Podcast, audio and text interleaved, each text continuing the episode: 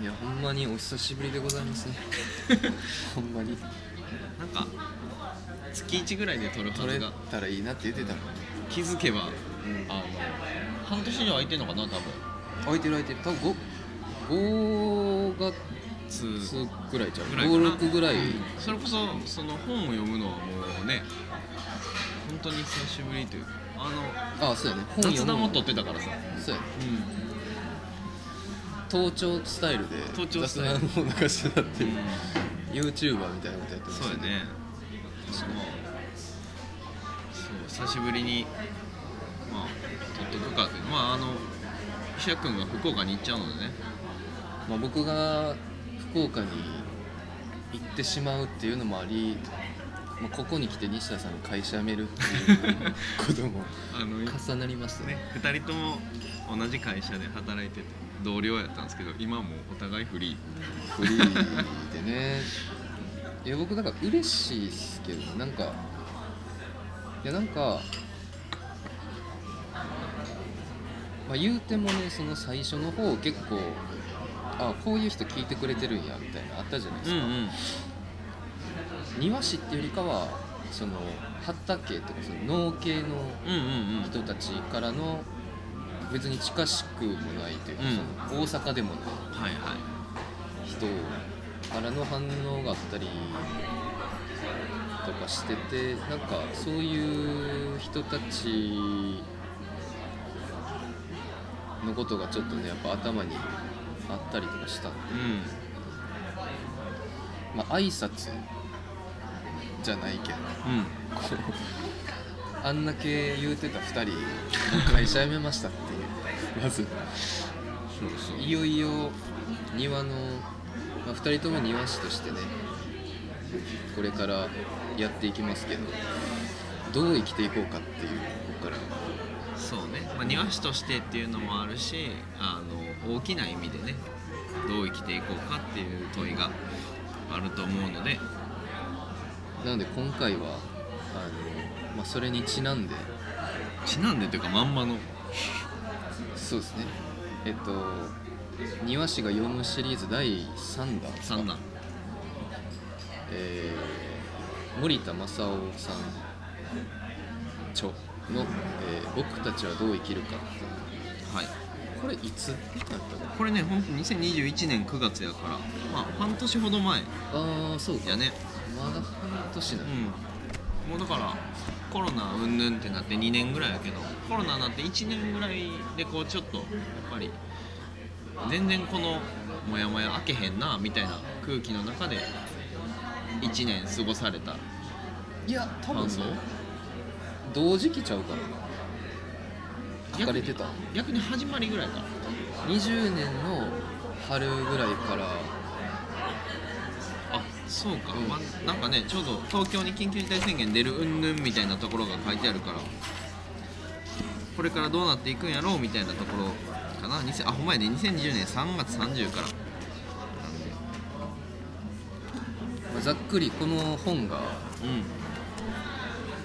えーどういう本かっていうのをまあ読みますと。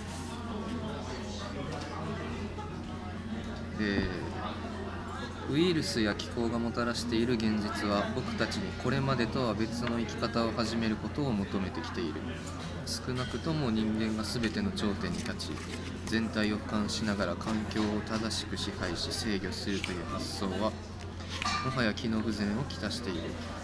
かつての常識が根底から崩れ始めている。今これからの時代を僕たちはどのように生きるか。この問いとともに過ごしてきた1年の記録を本書では日記とともに綴っていくでこの20年の3月ですか、まあ、春。この本は一応春夏秋冬。で再び春っていう目次で。それぞれのスバルのうん。多分月間っていうよりかはだからこの5回分の連載をまとめた本だと思うんですよ。そうやね。7月号11月号そうそうそう。2021年2月号5月号、っていうまとめ方ですよ、まあ、それに過筆修正されてっていう感じで出てるので、まあ連載がね再編集されて本になりましたっていう。うん。そういう本でで僕はこれをまあ特に何かがあって読んだとかではなくてただただ気になって手に取ったんですけどあのー、なんすかね。僕、まあ、こう言っても過言ではないんですけどこの本読んで会社辞めること決めたんですよ。ああそれは俺もそう聞きました。そう。あのーこの本でねあのーまあ、森田さん自身が、まあ、最後の方に多分この本を誰かが読んでこれがどういう風に翻訳されていくのかわからないみたいな。だから最後翻訳の話をしててうん僕が翻訳した結果会社を辞めよう ほんまにあの具体的なねあの一文というかフレーズがあってでまあそれを俺もそれを聞いてまあ確かにこれはぐらつくよなと。俺は直接のきっかけにはならなかったけどあのすごく自分も同じような状況やった。らその時は俺はまだ会社に残ってて。うんえーっとまあうっすらまあ近々というかまあそのうち辞めるやろなっていう気持ちを持ちながら会社におったのでまあすごい、うん、あこれはぐらつくなという 読んだら。結果辞めたんですけどね。そそれはどこでしたかな。まあえっとね2章の夏ぐらいじゃなかったかな。夏の最初これじゃないかな。夏の。ああ。もう最初に船橋さんのね。こういうのなんて言うんでしたっけ？エピグラフでしたっけ？あっていうのかな、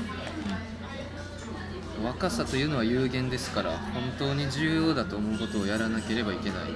人が全力で取り組むことに未熟なことなどありませんっていう。あの、うん。船橋さんっていう方の、まあ、後にね多分ここは語ることになると思うんで今は船橋さんとだけしときますけどはい。船橋さんの言葉まあ船橋さんの言葉もありつつなんというか全体的に僕多分これ読んだん10月ぐらいなんですよ。うんうん。でもっともちろん夏ぐらいからうっすらそういうことは考えてたけどなんか踏ん切りがつかなかったんですよ、あそうやめるということ、うん、自分の中で。踏ん切りがつかなくてでこの、まあ、僕たちはどう生きるかっていうのをまさにまあある意味考えてた。僕たちはっていうか僕はどう生きるかっていううところでそのまあありがちな悩みですよね。そのこのまま会社におってええのかみたいなはいはい。ところとかって、まあ、みんなよっぽどの会社人間でない限りは、まあ、考えると思うんですけど。でその中で読んでた時にもう一個僕が抱えてた問題があってでそれは自分は別に庭作りをがっつりしたい人間ではないだろうっていうのがあったんですよ。なんかそれこそ会社でまあいっぱい庭作ってきた経験からしてどっちか言うと管理の仕事の方が好きやなとか。うんで庭を作るってなったらまあいろんな重機いるなんかでっかい木運ぶとか、なんか自分のうーんなんか自分の感じじゃないなそれみたいなことをざっくり思っててこれは別に自分の仕事じゃない。けど庭師ってなったらでも庭作るよなみたいなところでなんかもうなんとなくこうモヤモヤしててでこれを読んだ時にいや庭を作る庭作らなみたいな。原点へ回帰したっていうはいはい。かそのいや僕これねあの分かんないですよ。その他の造園庭師の方がこの本を、まあ、そもそも読んでるのかもしれないし読んで何かしらのリアクションをしているのかどうかっていうのは僕分かんないですけど。あのまあ、たまに目に入るじゃないですか。これに関する感想とかって、はい。誰も庭ってことを一言も言わないはいはい。え？っていう。そのこの僕たちはどう生きるかって庭の本なんですそうやね。って思いません？いや俺もそう思ったよこの本めちゃめちゃ庭の本なんですよ、そもそもまず一番最初その春夏秋冬春って始まる前の初めにがうん。何から始まるかって庭、まあ、家にいる生き物たちの世話から始まるんですけど、うんうん。そっから家にいるだけじゃなくて、まあ、例えば昨日の生ゴミをコンポストに入れる伸びてきた生垣の剪定をする落ち葉を集める。菜園で収穫できそうな野菜から今日の昼のメニューを考える。っていうもう庭から始まってるんですよね。でさらに言うと森田さんの中では結構そのコロナ以前コロナ以後っていうのが割とはっきりしてて、うんうん。こう、まあ、森田さん数学者なんですけどそのコロナ以前は結構全国を飛び回って講演会とかそういう数学の講師をするっていうのが結構仕事の一つ大きい柱やったと。でそれがもう分かりやすくストップされたでそこで目がいったんが庭だったんだっていうこの結構分かりやすいうん。ビフォーアフターがあってで、まあ、ある意味僕らからすればあのコロナ以前からもちろんそうだったんですけどうん。でも実際森田さんだけじゃなくて結構周りでそういう声をめっちゃ目にしたし耳にしたなっていうのがあったというか、うん。僕ちょうどこの20年3月とかって福岡おったんですけどはいはい。あのーなんていうか周りであの最近めっちゃ花が目に入るようになりましたっていう声をうん。めちゃめちゃ聞いたんですよ。だからかすかにそういう声が届いたりとかうん。結構あってあの時期特に。あもう人間ってそうなんやなっていうのをすごく分かりやすく感じた。で森田さんも守れなくというかそういう変化があってでも始まりでコロナ以前コロナ以後っていうことで生まれてきた本っていうこともありめちゃめちゃ庭の本やとね庭を軸に話しているのに誰もあまり庭の本やと思ってない。そうそうそう。でで僕はさらに言うとこの本を読んだ時に僕たちはどう生きるかってまあ曖昧ではあるじゃないですか、うん。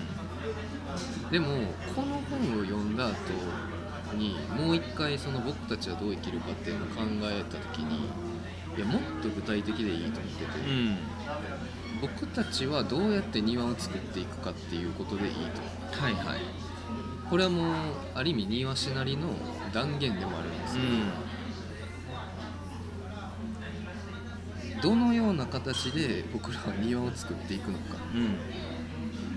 庭に携わっていくのかっていうことがもうここに書かれてるんですよね。それをえ？私この本読んだけどそんな感じやったっけとかいうね思ってはる方も、まあ、いるかもしれない。まあねそのズレがあの読書の面白いところそうですね。ですね僕も今やこんな庭には言ってるんでもう自分がどれだけ偏ってるかっていうこともわからないんですよ。うん。それこそこの20年春の時点で僕庭に興味なかったし、そうね。うん、夏なの？にうん。僕が興味出た。そう。まあどっからでも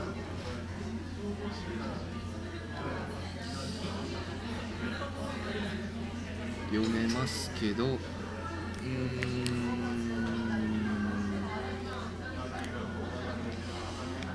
まあ、これはねなんかあの僕のちょっとうー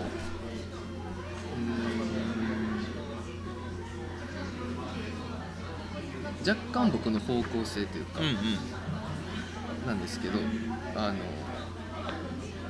14ページ5ページですね。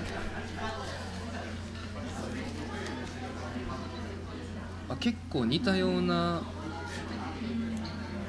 感じの理論をたどってるなって思ったのが14ページの最後でまあこの頃人間の小さなものへの理解は飛躍的に高まっていった。パスツールが発光の原因として工房を発見したのが1860年でありロベルト・コッホが炭疽菌の分離に成功したのが1876年であるその後コッホは結核菌コレラ菌などを次々と細菌の管理に成功し病気が起こる原因が呪いやたたりやミヤスマではなく細菌だということが少しずつ科学的に認識されるようになったっていう。で僕はここに印をつけてるんですけどあの僕もちょうどこの20年春の時に同じこと考えてたんですよ。うん。で同じことっていうかあのまあ、いわゆる、まあ、今もそうですけどそのコロナウイルスっていうことに対しての人間の反応の仕方ってコロナウイルスだけに集中してる状態なんですよ。うん。例えば今でも行われてますけどそのお店入る前の消毒であったりとかあれは確かにコロナウイルスも殺すかもしれないけど他に必要な常在菌も殺してしまうよねっていうことが当初から言われてたけどうん。この2年間ぐらいまだまだ全然何も変わってない。そうね。で僕はそっちが気になったんですよね。コロナウイルスっていうことに興味を持つっていう仕方で他にもでも菌おるよね。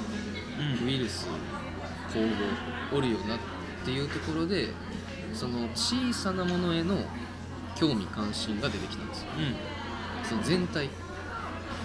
でそこでむしろその菌を殺すんじゃなくて菌を育もうみたいなところから始めたのが味噌作り。やったんですよね。20年の春に月城でちょっと育みませんむしろみたいうんうんうん。な ことからあのみんなで味噌を作るっていうのをやったんですけど、まあ、この本でもねあのみんなで味噌作りをやるっていう描写が出てきたりするんですけど、なんかあのーこれはね僕ぜひ紹介したいっていうか改めてあの携帯どこ行ったの？のナイキさん。ナイキさんがすごくいいことを言ってて。うんうん。うんこれね、まあ、ツイッターなんですけど。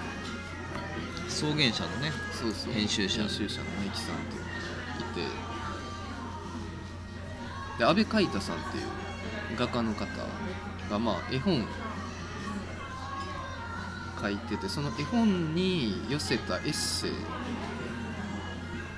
を紹介する場面で「まあ神話と庭のアクチュアリティ」っていうエッセイなんですけどこっからうんうん。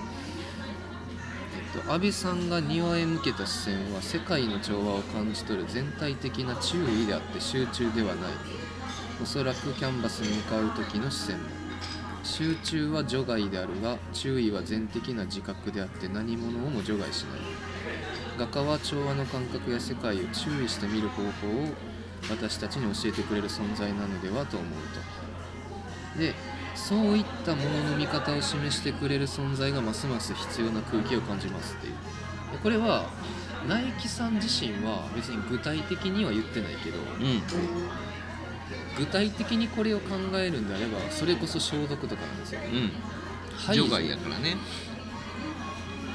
でこの集中と注意っうんていうのがこの本にはそういう書かれ方はしてないけど例えば、えーめっちゃいい言葉やなと思ったのがこの27ページに「エコロジカルな自覚」っていう。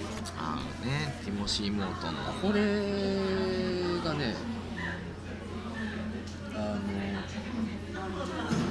すごくいい言葉なんだなとうん僕は思っていて。これも結局、まあ、27ページで言うとエコロジカルな自覚とはおびただしく多様な時間と空間の尺度があることに目覚めることであると。ちょっと難しいけど人間のあこうですね。同じ出来事が人間中心的な枠組みの外では全く別の意味を持つっていう、まあ、消毒が分かりやすいのは消毒で言うけど、うん。人間中心的な枠組みで言えば確かにコロナウイルスを排除するっていう方向に行くんですけどでも一歩下がって見てみるとそれって他の意味も持ってるよねでこういうことを常に想像し続ける姿勢がエコロジカルな自覚なんだ。で自分がやっていることがえもしかしたらこういう意味もあるかもしれないってことを常に気をつける。そこに集中して盲目になるんではなくて常にちょっとこう注意全体の注意をしている感覚みたいなことを、まあここではエコロジカルな自覚って言われてるんですけどなんかうんこういう感覚ってすごく大事だしエコロジカルな自覚ってめちゃめちゃなんていうか庭師的ですよね。うん。これは一個のこうなんていうのかな相対化するための基準みたいなもんでここにも、あの多様な時間と空間の尺度があることに目覚めることって書いてあるように自分以外の時間とか空間の認知から始まるっていうところなのでってなったら必然的にこう自分以外の尺度って何やって言ったら他の生き物やったり植物やったりってするわけで。でそういう他の生き物や植物たちがいる場所って言ったらえ庭でしょって。単純になるというか、まあその他のね尺度を持つっていうことで人間の尺度が相対化されるし相対化されるっていうことはその全体の中でその自分の行動とか意味とかがあの全体の中でどういう意味を持ってくるかっていうより広い考えというか視点になると思うからそういう意味では、まあ、この本全体通してあのこのエコロジカルな自覚っていうのはあの書かれてるんやけどすごい大事なことかなと思いますね。まあ、庭師的な視点かな。であとこれも面白いなと思ったのがそのすぐ後に温度を15ページにうん温度を意味するテンパーチャーはラテン語でテンペレアかなうんそうかね。しかるべき割合に混ぜるに由来するでこれはもともと各要素が程よく混ざり合った調節成長された状態を意味しある種の調和を示唆する言葉であるっていうので、まあ、そのちょっと後に体温を頻繁に測るようになった人も少なくないだろううん。と 僕らもさっきね検温しました検温けどしましたけどあのー、僕これねえ西田さんって平熱何度ぐらい？6度1から3ぐらいかな。あいいっすね、うん。僕ね低いんですよ。はいはい。今まであんまり意識してこなかったんですけど僕うん。大体5度台なんですよ、ああ低いね。でいや5度例えば5度7として5度7と6度6度1って別にえ0.4やん。うんうん。大したことないやんって。思いがちだと思うんですけど結構温度ってめちゃめちゃ繊細というかうん。5度台ってあんま良くないんですよ。らしいね。あの簡単に言うと、うん。病気になりやすかったりとかするんですよね。ででこの、まあ、平熱から大きく逸脱しない限り体温が意識を占有することはない。逆に体温を特別に意識している時人は体が作動する背景に注意を向けているのだ。でここからその別の人間の生存にとって体温と同じくらい重要な温度うん。は人間がその地球の気温であると。まあ地球温暖化っていうことが念頭に置かれながら書かれてるんですけどこのね温度と体温と気温っていうことに注意を向けるっていうのがすごくラディカルだと僕は思うんっていてあの僕がなんかこう人に自分が考えてる庭作りの、まあ、テーマみたいなことを説明するときに僕はよく健康と環境ってことをよく言うんですけど、はいはい。でそれは別に A と B っていうことではなくて健康真に人間が健康になっていくっていうことが環境の回復につながるっていう確信のもとで健康と環境ということを僕は言うんですけど、うん。健康と環境の一つの、まあ、言い換えというかが体温と気温っていうところ、うん。でこれを気にするった先に何があるかっていうとその背景が背景でなくなるっていうことなんですよ。はいはい。別にあ今日6度か寒いな。これはまだ背景なんですよ、うん。言うても。でそれをえでも過去130年に平均気温0.85度も上昇してるよね。日本に限っては1.3度上昇してるよね。でこれ平熱から逸脱してないみたいな。うん。ことで今まで環境っていうのは自分を取り巻くものであったはずなんですけどそれがちょっとこう不気味に接近してくるっていうか、うん。迫ってくるっていうことが、まあ、この本には書かれててでこの16ページの最後に背景はそこに意識が向けられた途端もはや背景であることをやめる。前景に染み出してきた背景はもはや中立でも透明でもないからであるっていうので僕はここで思ったのがその僕らよく鑑賞主義とかはい。風景主義とかっていうまあある意味批判ですよね、うん。ある種の庭作りとか庭への接し方に対する批判として僕らはよく言いますけどそれって庭が背景なんですよ。うん。取り巻くもの。うん。周囲飾り。木に囲まれたり。わかるけど。わかるけど背景やんなそれみたいなうんなんか、うん、そういうことではない庭っていうのを考えるためには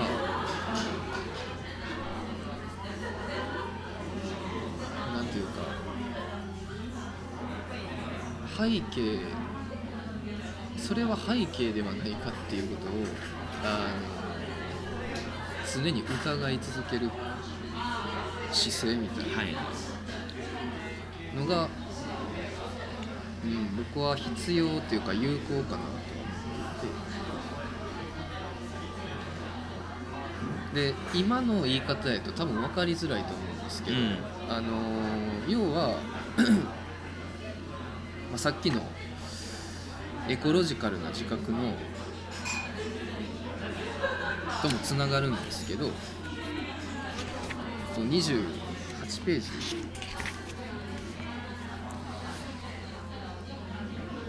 前景と背景図と地を切り分けて考える発想そのものの機能不全。ティモシー・モートンはこれを世界の終わりと呼ぶと。もうちょっと分かりやすく言うと、まあ、このコロナっていうことがあった時にいまだにこの純粋に清潔に守備一貫した事故っていう発想がある。とでもいろんなことを知っていくとそういう自分何にも侵されてない自分っていうことの前に他者との混交があるってことが書いてるんですよ、同一性に先立って他者との混交があるっていうことを、まあ、それこそ腸内細菌とか、うん。まあ、いろんな形でもう知ってますよねっていう。でそうなってくるとここからが背景でここからが前景だみたいなこともなくなってくる。うんうん。でそういった発想そのものが終わってしまう。そういう世界が終わってしまうってことをティモシー・モートンは世界の終わりっていう言い方をするんですけど僕らがなんか風景主義とか慣習主義とか言いたかったのって世界の終わりのことを言いたかっうん。たんではないかっていう。でその切り分けることによる機能不全の話をしたかったのかな。その庭をね切り出して。鑑賞っていうことで一個この、まあ、距離というかうん。を持ってしまうだモテているっていう幻想を持ってしまう。うん。っていうか。影響をできるだけ受けないように自分が閉じこもってしまう。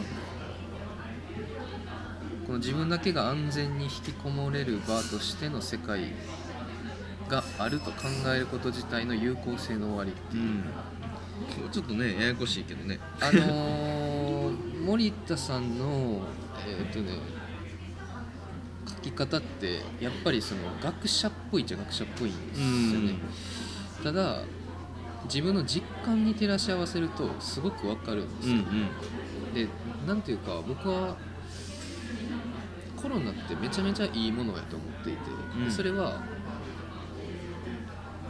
いろんなことを、まあ、庭の話でもいいです。庭の話ってしづらいでしょ。うん。普通に普通に庭の話するってあのあんまりね広がらないんですよ。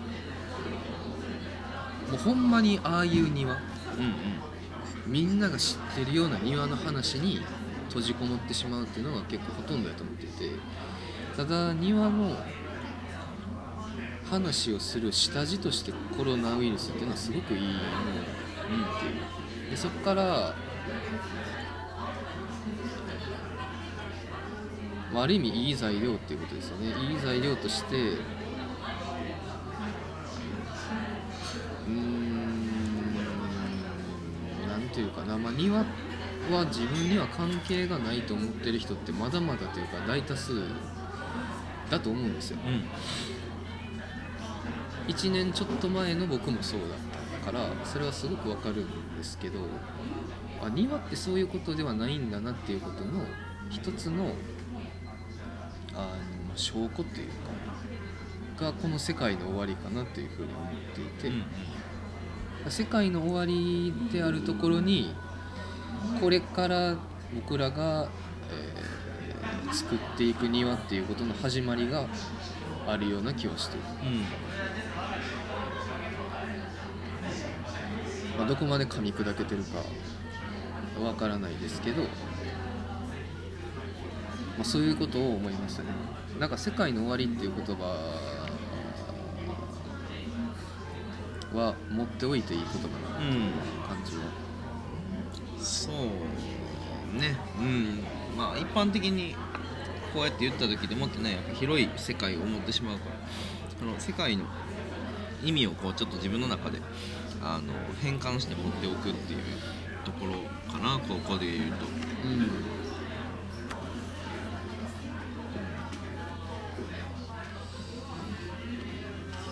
構ね、うん、あ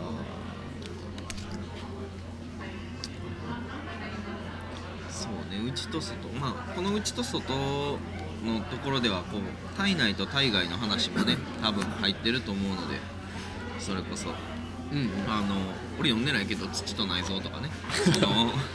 あほんまにそうです。僕も読んでないけど、うん。あの顕微鏡規模の造園とか書いてあったり。そうやね。なんかそういうことを知っていくといよいよこう土と自分の体の中ってあのそんなに分けれなくなってくるというかあくまでこう概念的な話やけど、まあ、そうなった時にこうそもそも分けて考えることって無理だよねみたいな意味でのうん。世界の終わりやから、っていうところでしょうか？でまあこれも結構なんですかね。人類対比化計画と、まあ、接近してくるなっていうのが、うん。まあ、34ページ、まあ、さっきの話のある意味続きではあるんですけど、うん。あここねね。ここはもうまさしくそうですね。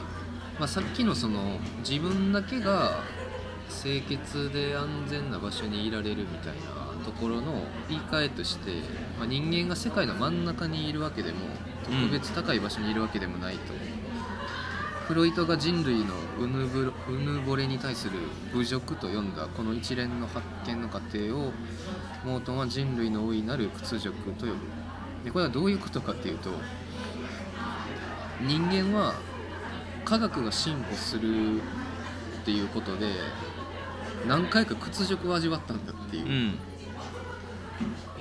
まずコペルニクスの展開によって人間は宇宙の中心にいるのではない。いろんな宇宙がいっぱいあってその片隅の存在でしかないんだってことが分かったと。うん。でダーウィンの進化論によって他の生物とは異質な特別な存在と思ってたけどあなんや進化してきててか地続きやんみたいなうんでさらにフロイトが、まあ、無意識ですよね。うん。自分の精神活動すら自分で主催できてない。えもう自分って何なんみたいな。うん。人間って何なんみたいな。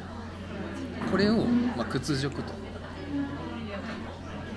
で、えーこの屈辱っていう言葉ヒューミリエーションヒュミリエーターズはこれはヒュミリエーションですね。っていう言葉、まあ、ラテン語のフムス。ヒュヒューミリス。ヒュミリス。ヒュミリス。大地とか低いに由来する。普通は屈辱恥と訳されるけど本来は低く大地を降り立っていく動きを示唆する言葉でヒューミリティ謙虚ハンブル。ハンブルですね。謙虚なと同じ語源を持つ。でモートンはこれを踏まえてものを考えてるとで人間はもっと下へ大地へと自分たちの地位を引き下げていいと。でこれは恥や屈辱とするのではなく人間が人間でない者たちと同じ地平に降り立つところから新しい存在の喜びを見つけ出していくこと。そのための言葉と思考の根本的な編み替えをモートンは企てるのである。まあ人類対比化計画で言えばコンポスト。ですね、あのダナ・ハラウェイを弾きながら、えー医師たちと地位を共にする存在としてのコンポスト、うん。まあ東さんはそれ生前退避っていう言い方をまあ堕落っていうことはあそうです。ねなってたかな。降り立っていくってことを堕落、で僕はなんかこれを読むにつけてもなんかうーんまだやってんのみたいな。その、まあ、当たるん的に言うとなんかもういい加減は来ましょうよ。みたいなはいはい。ところで。でそれをなんていうんですかね。屈辱恥ではなくてむしろ存在の喜びなんだ。っうんていうところですよね。でまあそうやね。そのジル・クレマンが、まあ、庭は形によって判断されるべきではないと。庭はその存在することのある種の幸福。うん。それを翻訳できているかっていうところで、まあ、庭は判断されるべきだっていうこととも全く通じる。でやっぱりその世界の終わりっていうのがあってある程度やっぱり科学の歴史があって人類の屈辱の歴史があってでもそれは実は屈辱なんではなくてむしろ存在の喜びっていうか存在の驚きみたいなところがあってっていうこの根本的な編み替えが必要なんだ。モートンはそれを企てるんだっていうことを言うんですけどあのーこういうことをねまっすぐ言うまっすぐというか語るのってめっちゃ難しい。うん。けれど庭ってそういうことだよっていううん。あのことですね。これをまあなんていうの？最小単位で身近に始められるというか、うん。身近に置いておける装置みたいなもんが庭かなと思ってますね。まあ、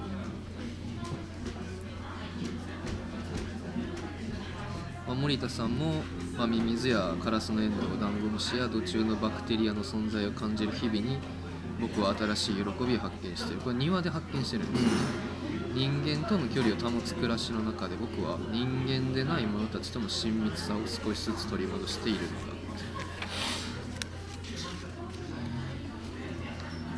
あやっぱり今んとこずっと庭の話をしているなっていう常にこう、まあ、森田さん自分の家の庭があったりそのラボに菜園があったりするみたいなんですけど、まあ、常にこうそこでの、えー起きてることとかそこでこう自分がやったことにいつも立ち返ってきて話をするから常にこう自分のやってる行動の実感を伴ってそれとこう照らし合わせながらこう概念と行ったり来たりしながら書いてる感じの日記ですね。森田さんに僕はめっちゃ共感するんですよね。なんかこうこういう読書を踏まえないで行く人も全然いるじゃないですか。うん、森田さんって多分読書と織り交ぜたい人なんですよはいはいはい。だから結構なんか僕はなんかそこにすごく共感うん、するこう読書で得られることってこうずっと概念やったりするから、うん。それをこう実際の体の動きとかに変換してまあ変換しないと実態と対話できないから俺はやる以外の方法が分からんねんけど、まあ、でもその方がねその広い意味でのより深い読書というか。いやーそうですよ、なんかね単純にまあなんか東さんがその米作りをし始めてから全部楽しめるようになったって言ってたことがすごい残ってるんですけど、なんか自分の中で庭っていうものができてから僕も結構その状態になってきたとうんういうか、ん全部そっから新しい楽しみというかより味わうみたいなところが自分の中でできるようになってきたなっていうのはあって。だこの本とかもうーん、まあ、例えばこの本を読んで結局僕たちってどう生きるんだろうっていうことが漠然としないみたいな人も、まあ、全然いるとは思うんですけど、でもなんとなくこのままじゃよくないなみたいな。うん。庭だよとは言いたいですね まあこれ大枠でコロナの話で書かれてるからどうしてもそのコロナ禍の中でどう振る舞うかみたいな風に読みやすいというか。でもね僕この本のいいところはむしろその逆やと思ってて、うん。コロナがこんだけした時期にありながらいわゆるメディアとかで見られる反応を全くしてない、うんうん。ま全くしてないことはないけどえこれってコロナの本なんややったんやっけ？っうん。てなる。でつい忘れるもんね俺らはそのそうそう。そう読んでると。でその以前以後っていうことで確かにエンジンはかかったけどうん。語られてることは別にそれ以前からもちろん大事だったこと、うん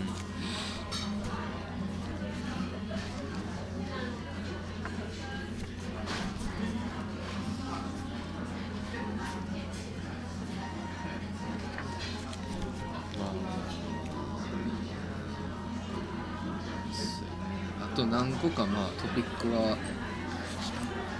ありますけどどっから行くかな？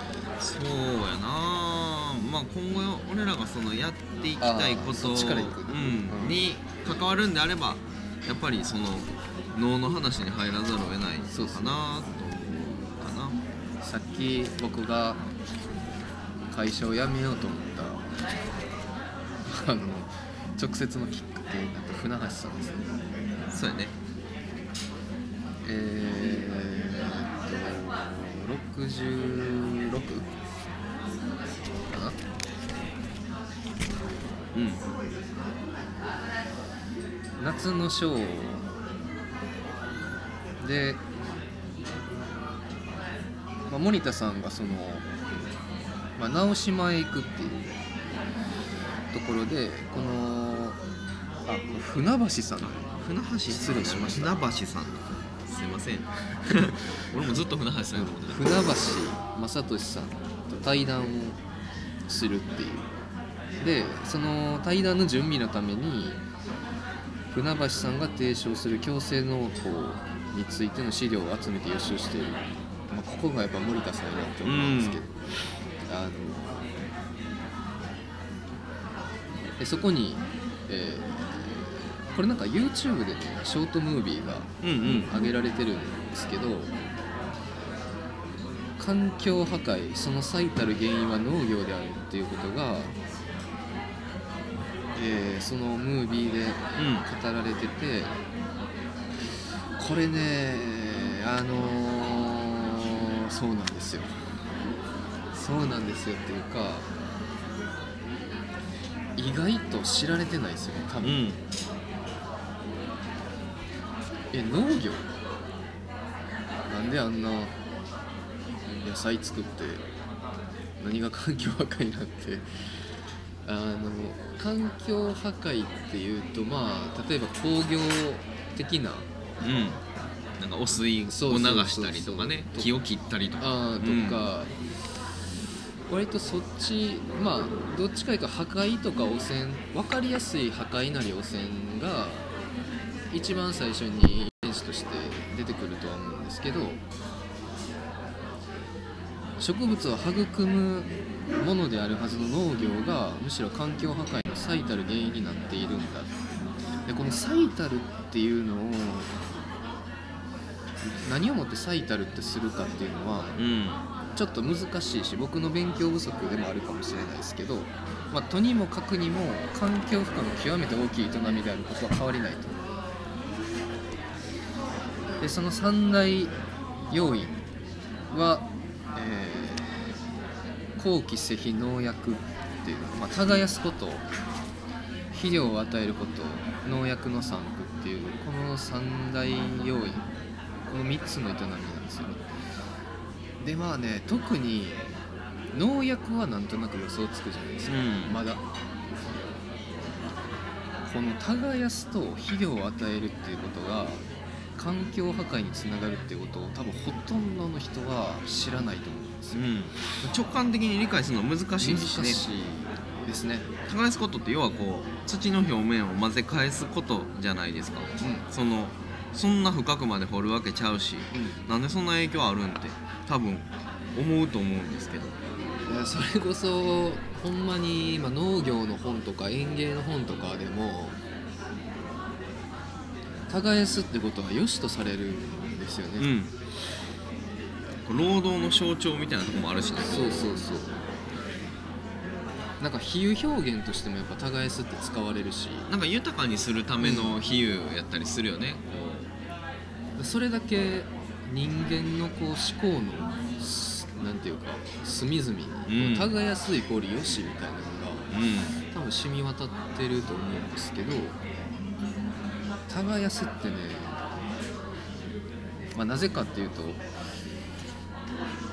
もともとそのまあ地球温暖化を加速させると言われている炭素は結構土の中に蓄えられるんですよ。ねそう。植物がね根っこを通してこう取り込んだ炭素を土の中に、うん。あの取り蓄えていくので土の中には炭素がいっぱいあるんですねでこれが耕すことによって空気中に放出されて 実は地球温暖化を加速させていく要因になるっていう。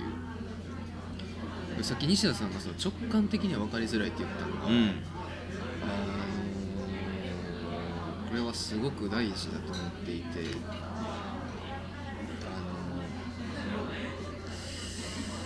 のーなんていうかな直感は確かに大事だしうん。あのなんですけど環境問題って直感だけでは無理なんですよ、うん。ちょっとスケールでかすぎるしね。あと目に見えない部分。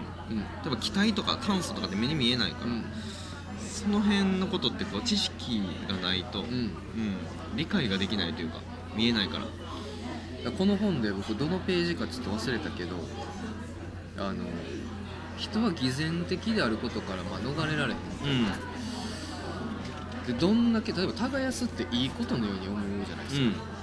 自分はいいことをしている耕すいいことをしてるんだ。でもそれが実は地球温暖化の原因になってる。いやそれ偽善や。んっていうことからなかなか逃れがたい。うん。で逆にどんな行いをしても偽善であることを免れないっていうほどに地球の生態系は豊かなんだっていうことを言うんですよ、豊かっていうことはある意味複雑っていうことだと思うんですけど、うん。それだけ複雑なんですよ。だから僕らがこれだけ庭庭って言うてるけど僕らが言うてるような庭ももしかしたら知られざる形で何かしら環境への負荷がかかってるかもしれないっていう可能性ですよね。うんただだから何もしないのかっていうと、まあ、もちろんそうではないんですけどまあでもこれはうんまあ勉強していくしかないですね。そう。あの前に一瞬話したんですけどこの強制農法とちょっと重なるところでねあの今ネットフリックスで「キス・ザ・グラウンド」っていう映画が見れるんで、それこそあの炭素が一体そのどのようなものでで、えっと、どういうものに影響しててで、えっと、土を耕すことっていうのが例えばどういうことにつながるのかみたいなのがあのかなり丁寧にまとめられて映像で分かりやすくなってるのであので、まあ、その後の具体的な例えば、えっと、負荷の少ない農法なり畜産なり、えー料理調理の仕方というかその食べることやったりとかっていう割と普段の生活に近いところまであのカバーしてるとてもいい映画なのであのよかったらどうぞっていう宣伝です。あれを見ないままネットフリックスの契約切れてしまいまし あのあれだけ見てネットフリックス解約してもいいとた思うあぐらいの分かった見るわじゃあちょっとサブスクへのねこのそうやね。こう厳格なうんうん。垂れ流さんぞっていう。サブスクは本当にあの極力減らした方が いいっすね。まああれは慢性的にこうそうですお金をねあの引きずり出される仕組みなんでだって僕今携帯代1200円やからさ、はいはいはい。ネットフリックス1000円って高すぎんの120 円ぐらいじゃないとちょっと割に合わない。割に合わへん、うん。割合がねちょっとあれ。キス・ザ・グラウンドはぜひ見よう、はい。そう。ちょっとだけ